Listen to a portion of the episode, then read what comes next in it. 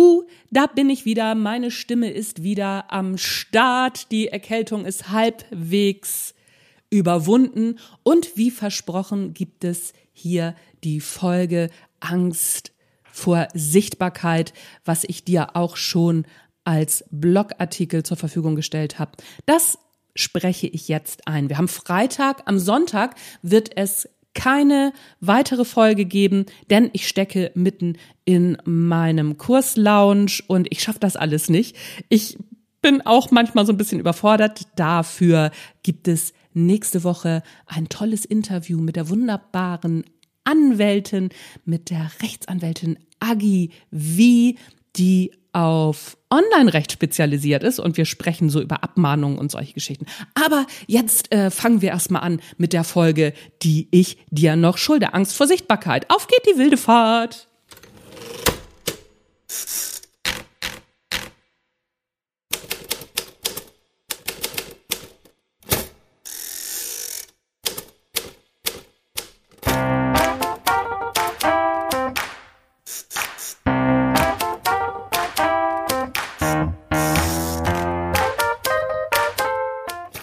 Moin zusammen und herzlich willkommen zum Erfolgreich Schreiben Podcast. Mein Name ist Anja Niekerken und das hier ist der Schreibmarketing und Mindset Podcast mit Energie, Freude am Tun und jede Menge guter Laune. Ich treffe mich regelmäßig mit interessanten, spannenden und sehr klugen Leuten, um zu erfahren, wie sie so unterwegs sind, warum sie tun, was sie tun, wie sie es tun und um von ihnen zu lernen. Außerdem gebe ich meine Erfahrungen rund ums Schreiben und rund ums Marketing zum Besten, in der Hoffnung, dass es dir auf deinem Weg ein Stück weiterhilft. Los geht's!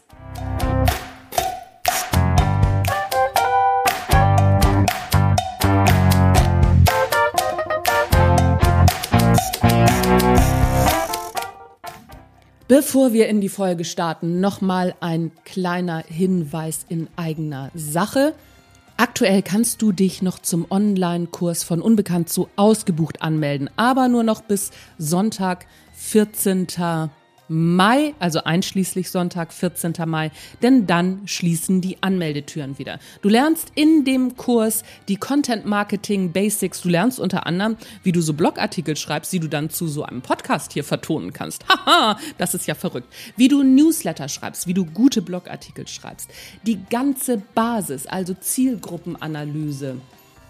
Positionierungsarbeit und was alles noch dazu gehört. Aber du musst schnell sein, denn es ist nur noch bis Sonntag geöffnet, da wir am Montag drauf, am 15. schon in den Kurs starten. Da geht es nämlich schon los. Also, wenn du das möchtest, wenn du Lust hast, komm in den Kurs. Ich freue mich auf dich.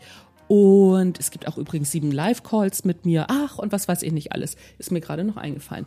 Ähm, genau. Und dann verlinke ich dir den Kurs in den Shownotes. Ansonsten guckst du unter www.anjanikerken.de. Da findest du den Kurs. Solltest du das später hören und den Anmeldetermin verpasst haben, dann komm auf die Warteliste, wenn es den Kurs das nächste Mal gibt. Dann ist er aber leider teurer. Das ist leider so, denn jetzt gibt's ihn gib's, gib's ihn zum, ne? Jetzt gibt's ihn zum Premierenangebot. Ich mache den Kurs das erste Mal und das ist dann natürlich günstiger beim nächsten Mal, wenn ich dann die Erfahrung habe und weiß, was ich alles ausmerzen muss, dann gibt's den Kurs natürlich nicht mehr zu diesem günstigen Preis. So, Ende Werbeabteilung 1, Werbeabteilung Nummer 2. Der Kurs ist staatlich förderbar. In Hamburg kannst du zum Beispiel den Kurs auch schon starten und im Nachhinein die Förderung beantragen. Wie das in anderen Bundesländern ist, das weiß ich nicht so genau. Guck auf meinen Blog bitte. Da ist ein Blogartikel zur staatlichen Förderung veröffentlicht und da kannst du gucken, wie das für dein Bundesland ist. So. Und jetzt sind wir aber fertig. Jetzt geht's in die Angst vor Sichtbarkeit. Fünf Strategien, wie du deine Angst überwindest. Sich online zu zeigen und in Sichtbarkeit zu gehen, das ist ja jetzt nicht so super. Ist übrigens auch der Grund, warum ich mal einen Podcast gestartet habe. Ich fand das mit den Videos nämlich total doof, mich da immer selber zu sehen. Und habe ich gedacht, ja, zuhören, das kann ich mir doch einigermaßen gut. Das geht noch einigermaßen, dann muss ich mich nicht sehen. Deswegen habe ich damit gestartet. Erster Tipp schon mal, wenn du nicht in die Sichtbarkeit willst, versuch's mal mit einem Podcast. Vielleicht ist das dein Ding. Blogartikel gehen selbstverständlich auch. Im Grunde ist es ziemlich natürlich, dass wir nicht in die Sichtbarkeit wollen, denn Wer sich exponiert, egal ob im realen oder virtuellen Leben, der wagt sich aus der Gruppe heraus. Der macht sich angreifbar, weil er macht sich sichtbar. Und wenn du sichtbar bist, wirst du auch angreifbar. Und das ist ein ganz natürlicher Vorgang, dass man sagt, mm, das will ich nicht. Ich habe dir hier zum Anfang mal einen Teil mitgebracht, den ich jetzt vorlesen werde, aus meinem Buch Erste Hilfe bei Jobfrust. Im nächsten Leben mache ich was Sinnvolles. Da geht es zuerst mal nur um Arbeit und um Job.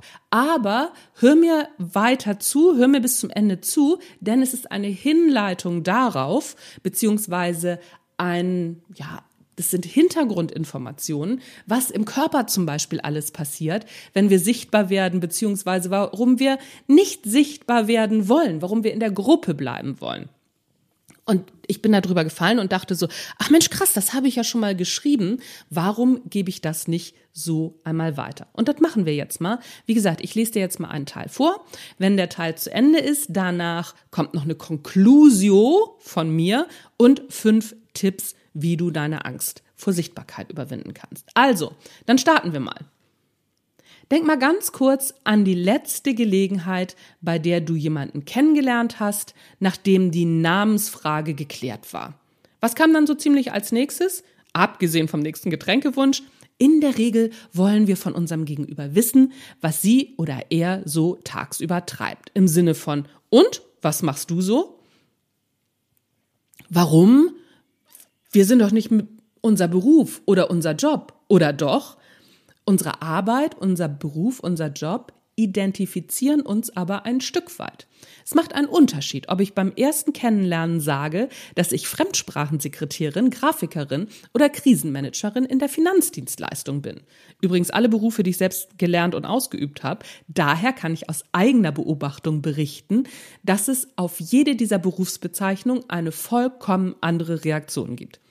Wir werden anhand des Berufes, den wir ausüben, einer ersten Bewertung unterzogen, ob wir wollen oder nicht. Es wird geschätzt, zu welcher Gruppe wir so ungefähr gehören. Bildungsbürgertum, vielleicht sogar schon etwas drüber, Mittelschicht oder etwas drunter. Sozialpädagogen und Künstlerinnen haben nach meiner Lebenserfahrung weiterhin eine andere politische Meinung, zum Beispiel als Bankerinnen und Versicherungsfachwirte. Wenn du noch Zweifel hast, dass es so ist, dann mach dir doch bei der nächsten Party mal den Spaß und antworte auf die Frage, und was machst du so mit deiner bevorzugten Freizeitaktivität oder damit, welches Buch du gerade liest. Das wird garantiert unterhaltsam.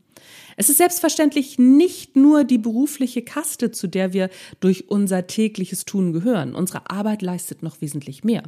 Sie stellt durch ihre monetäre Komponente auch sicher, dass wir zum Beispiel zur Liga der GartenliebhaberInnen, SurferInnen oder HarleyfahrerInnen gehören können. Und sie gibt uns natürlich das täglich das Gefühl, zum größeren Ganzen unserer Firma und auch gesellschaftlich dazuzugehören. Okay, zugegebenermaßen vielleicht mehr oder weniger stark. Damit ist klar, Zugehörigkeit hat viele Facetten. Das ist uns nicht weiter neu. Die Frage ist doch vielmehr, warum ist uns Zugehörigkeit so wichtig, obwohl uns dies im ersten Moment nicht unbedingt offensichtlich erscheint. Wir sind doch eigentlich eher Individualistinnen oder etwa nicht? Nee, sind wir nicht. Wir haben 98,7 Prozent unserer Gene mit Schimpansen gemeinsam. Das sagt das Max-Planck-Institut. So unangenehm das schon ist, es ist noch viel schlimmer. Unsere Gene machen aus uns Herdentiere. Und was braucht ein Herdentier mehr als alles andere auf dieser Welt? Genau, seine Horde oder Zugehörigkeit. Und selbst wenn wir es noch so sehr wollten. Wir können keine einsamen Heldinnen sein, denn unser Unterbewusstsein und unser Hormonhaushalt sind nicht auf Einzelgängerin gepolt, sondern auf Horde. Verantwortlich für unseren Drang nach Zugehörigkeit ist das Hormon Oxytocin, auch Kuschelhormon genannt. Während der Geburt werden Mutter und Kind mit Oxytocin geflutet. So sorgt das Hormon dafür, dass Mutter und Kind sofort nach der Geburt ein übermäßig starkes Gefühl der Verbundenheit spüren. Vor allem die Mutter. Sehr schlau von der Natur eingefädelt, denn so ist dafür gesorgt, dass die Mutter alles für den hilflosen Säugling tun wird. Schreit das hungrige Bündel, ist bei Mama wieder Oxytocin am Start. Auch ein Grund, warum so viele Frauen das Stillen als besondere Verbundenheit mit dem Kind empfinden. Oxytocin hat aber auch noch eine Reihe anderer Wirkungen, die direkt oder indirekt auf unsere sozialen Bindungen wirken und unser Sozialleben maßgeblich beeinflussen. Es festigt soziale Bindungen, fördert Vertrauen und den Abbau von Aggressionen und erhöht sogar die Bereitschaft, Fehler von Mitgliedern der eigenen sozialen Gruppe zu verzeihen. Krass, oder? Wir brauchen soziale Gruppen wie der Fisch das Wasser. Und ob wir es nun mögen oder nicht, unser Arbeitsplatz stellt eine sehr stabile soziale Gruppe dar. Diese ist zwar anstrengend, weil wir sie nicht so ohne weiteres verlassen können und wollen, aber genau aus diesem Grund bietet sie ein hohes Maß an Verlässlichkeit. Um noch einmal auf das Oxytocin zurückzukommen. Das Hormon ist der Gegenspieler des Stresshormons Cortisol und damit maßgeblich am Stressabbau beziehungsweise an Stressvermeidungsreaktionen beteiligt. In anderen Worten, Arbeit verursacht nicht nur Stress, sie kann ihn sogar verhindern. In der Gruppe bleiben, das verhindert den Stress. Klar, denn sie verhindert sozialen Stress. Laut einer 2011 erschienenen Gemeinschaftsstudie der Universität Freiburg und Singapur, der Universitäten, Achtung, Freiburg, Singapur und Jerusalem, beeinflusst das Oxytocin-System unsere sozialen Interaktionen in Stresssituationen. Krass, oder? Also so wir kommen immer mehr darauf, warum wir Angst vor Sichtbarkeit haben. Aber lass mich dir noch weiter vorlesen, denn wir kommen der ganzen Sache immer näher. In der Untersuchung wurden männliche Probanden unter Stress gesetzt. Die Probanden sollten die Situation entweder alleine oder mit Hilfe ihrer Partnerin lösen. Das Ergebnis gibt den ForscherInnen Anlass zu der These, dass das Oxytocin-System soziales Verhalten beeinflussen und so Stress abbauen kann. Aufgrund der heutigen Forschung wissen wir nun auch so einigermaßen, warum Zugehörigkeit einer unserer Motivatoren ist. Oxytocin. Und unser Gehirn findet Oxytocin wahnsinnig schick. Denn wenn wir uns verbunden fühlen, dann kommen in der Regel auch noch die Freunde von Oxytocin zur Party, nämlich Serotonin, Dopamin und Endorphine. Wir wollen dazugehören. Was passiert, wenn wir nicht dazugehören, beziehungsweise ausgegrenzt werden, Achtung, wir kommen da so langsam hin, ist hinlänglich bekannt. Wir werden krank. Mobbing und seine Folgen verdeutlichen im negativen Sinne, wie wichtig Zugehörigkeit für Menschen ist. Der Mobbing-Report zeigt deutlich, was passiert, wenn Menschen die, die Zugehörigkeit entzogen wird. Unter den Auswirkungen sind Demotivation, Leistungs- und Denkblockaden, vermehrtes Fehleraufkommen. Und die Folgen sind noch viel weitreichender. Ausgrenzung macht krank. So zeigt der Report, dass 43,9 Prozent der StudienteilnehmerInnen mit Krankheiten zu kämpfen hatten. Aber Mobbing ist nur die Spitze des Eisbergs. Kein Wunder, dass wir Angst vor Ablehnung haben, wenn wir in die Sichtbarkeit gehen sollen, oder?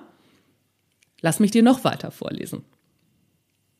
Im Oktober 2003 veröffentlichten Wissenschaftlerinnen für soziale Neurowissenschaften gemeinsam mit Sozialpsychologinnen eine Studie im Science Magazin. Die Wissenschaftlerinnen stellten dar, was das Gehirn so anstellt, wenn Menschen sich ausgeschlossen fühlen. Hierfür haben sie so eine Studie entwickelt, ein virtuelles Beispiel für drei Strichmännchen. Ein Strichmännchen wurde von den Probandinnen gesteuert, während zwei Strichmännchen computergesteuert waren. Während des gesamten Spielverlaufs lagen die ProbandInnen im Magnetresonanztomographen. Die Versuchspersonen gingen übrigens davon aus, über ein Netzwerk mit echten Personen zu spielen. Anfangs erschien das Spiel völlig normal. Die Strichmännchen warfen sich untereinander fröhlich den Ball zu und die ProbandInnen waren vollkommen in das Spiel integriert. Irgendwann änderte sich allerdings das Spiel und die Versuchsperson bekam den Ball eine ganze Weile überhaupt nicht mehr. Sie wurde aus dem Spiel ausgeschlossen und konnte nur noch zusehen. Was jetzt geschah, war für die WissenschaftlerInnen zwar nicht wirklich neu, aber sie konnten quasi sehen, wie das Gehirn litt Im Moment der Ausgeschlossenheit aktivierte das Gehirn den gleichen Bereich wie bei körperlichen Schmerzen. Damit konnten die WissenschaftlerInnen die Eingangsfrage, die der Titel ihrer Forschungsarbeit stellt, verursacht der Ausschluss aus einer sozialen Gruppe Schmerz, eindeutig mit Ja beantworten. Übrigens zeigt die Studie nicht nur, wie schmerzhaft der Ausschluss während eines Spiels für unser Gehirn ist, sie zeigt auch, dass ein Ausschluss von Anfang an genauso grausam ist. Also wenn du gleich von Anfang an nicht mitspielen durftest. Jeder, der als Kind im Sportunterricht mal als letztes in eine Mannschaft gewählt wurde, weiß, wie sich das anfühlt. So, das ist der Teil aus dem Buch. Was hat das jetzt mit der Angst vor Sichtbarkeit zu tun? Alles, denn in die Sichtbarkeit zu gehen, kann bedeuten, aus der sozialen Gruppe ausgeschlossen zu werden. Unser Gehirn kann nämlich nicht unterscheiden, ob wir online von Fremden gedisst werden oder ob unser echter Freundeskreis uns ausschließt. Unser Gehirn schaltet auf Schmerzerlebnis, wenn wir online Kritik erhalten. Und damit wir gar nicht erst in dieses Erlebnis rutschen, schickt es die Angst voraus. Das Ergebnis, wir gehen gar nicht erst in die Sichtbarkeit. So ersparen wir uns Ablehnungsschmerz. Ja, so weit, so gut, ne?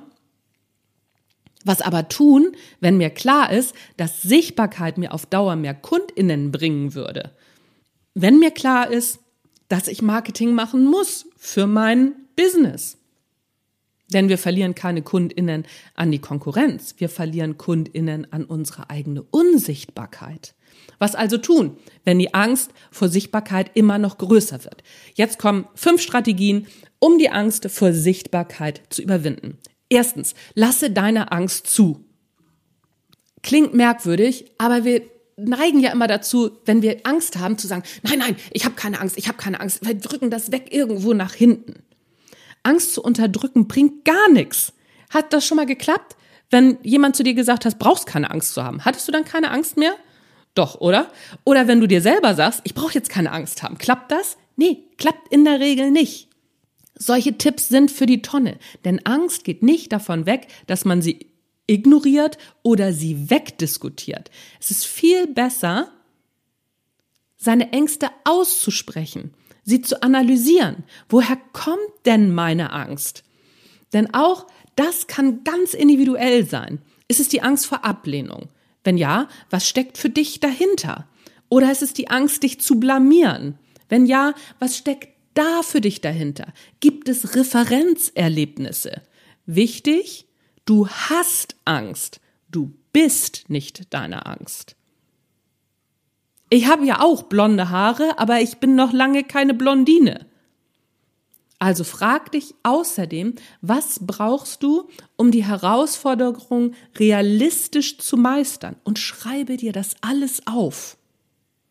Das klingt vielleicht banal, aber du wirst sehen, es bringt einen wahnsinnig großen Erkenntnisgewinn und Einsicht ist ja bekanntlich der erste Schritt zur Besserung.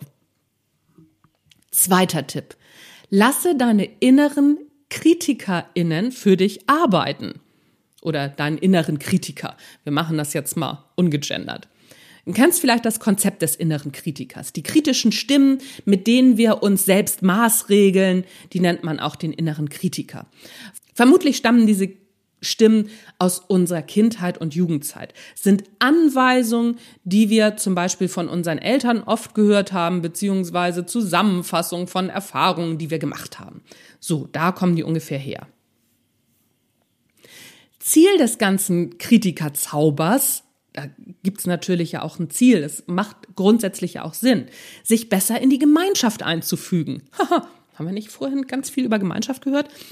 Denn wer zu Fred und Wilma Feuersteins Zeiten aus der Gemeinschaft rausflog, der konnte sich gleich eine Kuhle schaufeln. Mit anderen Worten, die inneren Kritiker sind grundsätzlich nützlich. Allerdings entwickeln sie auch schnell mal ein Eigenleben, welches uns einschränkt. Eine schöne Übung dazu, du kannst mit deinen inneren Kritikern ins Gespräch kommen. Die Technik dazu, wertschätze ihre bisherigen Leistungen. Denn sie haben dich ja bis zu dem Punkt gebracht, an dem du gerade stehst. Und der ist ja schon mal erstmal nicht schlecht. Und dann gibst du ihnen die Aufgabe, dich konstruktiv bei deinem nächsten Schritt in die Sichtbarkeit zu begleiten. Mach ganz klar, dass die Schritte in die Sichtbarkeit nicht zur Debatte stehen und dass Perfektion auch nicht das Ziel ist. Das Ziel ist, durch authentische Sichtbarkeit mehr Kundinnen zu gewinnen. Das ist jetzt der neue Job für deine inneren Kritiker. Klingt ein bisschen crazy, aber probier's mal aus. Das funktioniert. Drittens, etabliere ein Team von inneren MentorInnen. Du musst dir gar kein reales Team suchen. Reales Team ist natürlich auch super, aber du kannst dir ein inneres Team von Mentorinnen aufbauen. Ich höre zum Beispiel beim Reiten immer die Stimme meiner Reitlehrerin, obwohl sie schon seit Jahren weggezogen ist. Trotzdem gibt sie mir in meinem Kopf immer noch Unterricht. Und diese Technik kannst du ganz bewusst einsetzen. Such dir einfach drei bis vier Menschen aus, die dich auf deinem Weg in die Sichtbarkeit mit gutem Rat, mit gutem Rat begleiten könnten. Das können bekannte oder unbekannte Persönlichkeiten sein, das ist ganz egal. Denn spielt sich ja in deinem Kopf ab. Eine meiner inneren Mentorinnen ist zum Beispiel meine Oma. Obwohl die schon seit Jahren nicht mehr unter uns weilt, frage ich sie immer noch um Rat und es funktioniert hervorragend. Was würde Oma sagen? Probier's aus.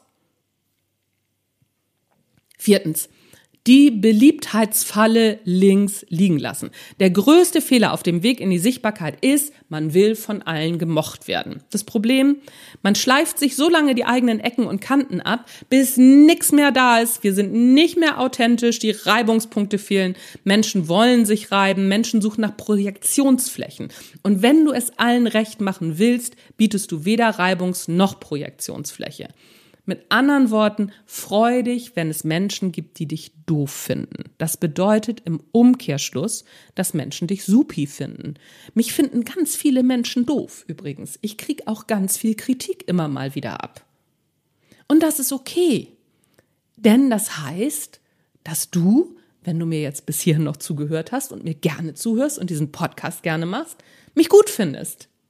Aber auf der anderen Seite gibt's eben auch Leute, die einen anderen Geschmack haben als du. Verstehe ich auch nicht, aber ist halt so. Fünfter Tipp, dein Beitrag ist wertvoll. Ist dein Angebot, dein Produkt, deine Beratung gut oder schlecht? Hilfst du Menschen weiter? Na also, wäre doch blöd, wenn niemand davon erfährt, oder? Noch Fragen? Und jetzt gilt wie immer, das Wissen umsetzen, ne?